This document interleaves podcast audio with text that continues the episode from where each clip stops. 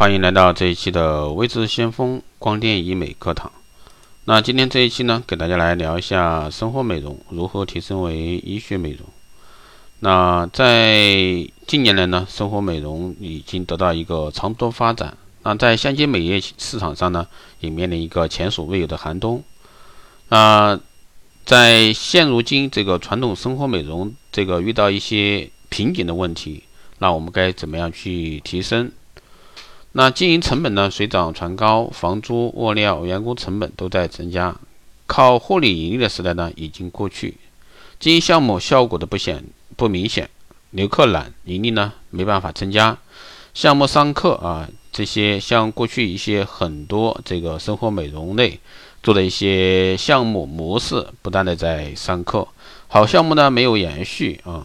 还有呢，电子移动互联网时代的一个大行其道，微商大行其道，朋友圈的化妆品、面膜分流生活美容院。那客源老化，现在的年轻人呢，特别是八零后、九零后，基本呢不去美容院。原有的年龄段呢，客源老化，比价竞争，没有特色项目，市场呢沦为价格竞争。上门美容服务的兴起，美业啊新兴互联网平台兴起，让人呢开始思考美容院是否要继续存在。那包括一些铺含整形，通过美容院呢把客流分走。那现在韩国啊公布的一个整形费用后呢，原来耗费十几万到几十万的整形手术呢，现在需要几万，那让消费者情何以堪？那首先我们来了解这个医学美容的实质是什么？那现今的医学美容呢有三大支柱，分别是微整、器械、药妆。那整形呢，分为手术和非手术整形。手术呢，就是破坏和重建是不可逆的，术后呢一定会有伤口，破坏之后呢，一定要非常重视重建。非手术呢，也就是我们经常说的微整形，也是全世界整形的一个主流。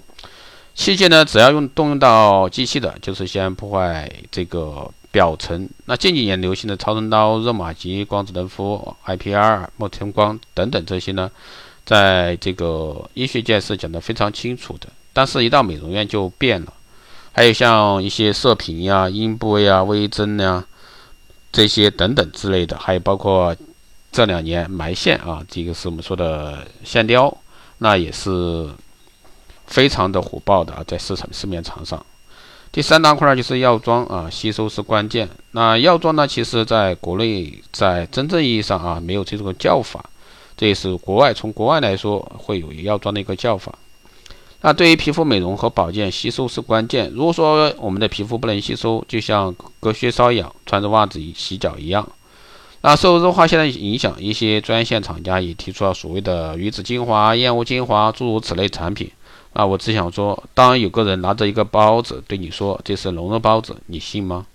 那实际上呢，皮肤需要的恰恰是最简单的物质，无色无味。太多添加呢，反而会成为皮肤的一个负担。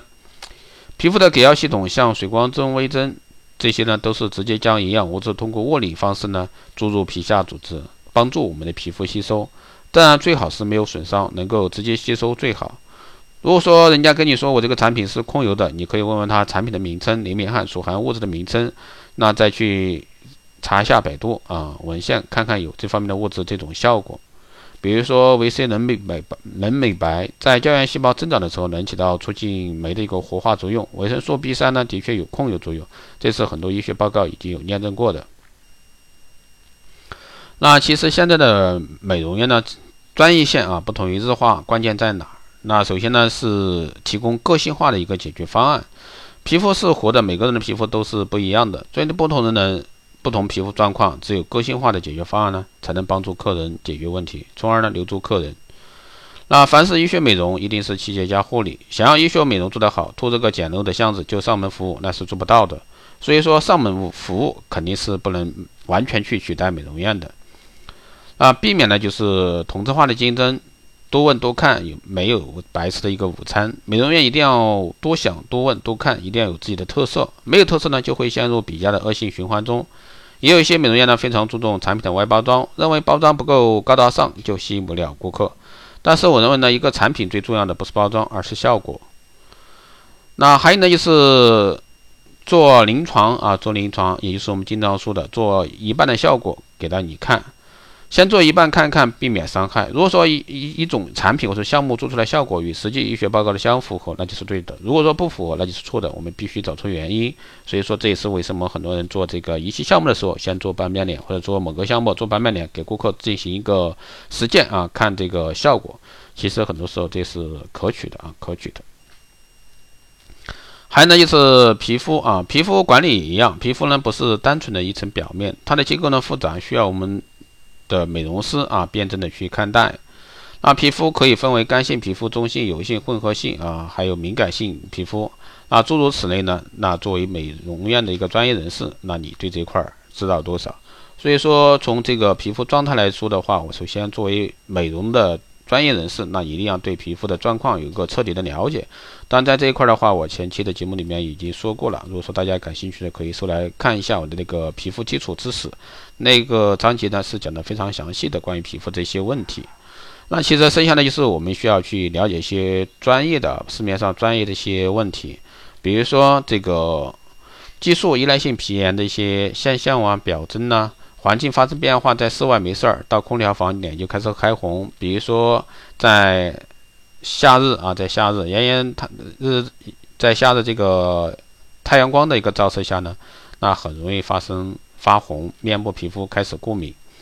这就是说，当我们面部受一个环境的影响的时候，很容易启启发我们的面部一些机制啊，特别是你是一个激素依赖性的一个皮炎。那很容易造成这方面的一个困扰，所以说更多的时候呢，我们一定要对自己的一个皮肤状况有个了解。也就是说，你是做美容的，一定是对皮肤有个基础的了解。还有呢，就是要对这个专业的一些知识啊，比如说，如果说你要从生活美容进化到一个，比如说光电中心，那首先你要对这一块儿有个基础的了解，一些专业知识。为什么现在市面上很多这个光电的项目落不到地呢？很多人简单的以为就是买几台仪器来拼凑啊，买几台仪器来拼凑，其实不是这样的。如果说买几台拼凑，那当这一阵风过了，比如说皮秒这阵风过了，超声刀这阵风过了，那你该怎么办呢？所以说很多时候，那我们一定是多科室的一个重建啊，重建系统来构造你的一个美美容院的一个项目啊，让顾客呢在这里能得到一个实质的一个改善和享受。好的，以上呢就是简短给大家来聊一下生活美容如何去听提升为这个生活医学美容。其实这一块的话，这个话题是比较大的，所以说今天呢只是给大家来简单讲解一下这块。当然，如果说你对这块感兴趣的，欢迎在后台私信，也可以加微信二八二四七八六七幺三二八二四七八六七幺三，备注电台听众，可以快速通过。更多内容呢，你也可以关注新浪微博微车先锋，获取更多资讯。如果说你对我们的光电医美课程，美容院经营管理、私人定制服务以及光电中心加盟感兴趣的，欢迎在后台私信维持先锋老师报名。好的，这期节目就是这样，我们下期再见。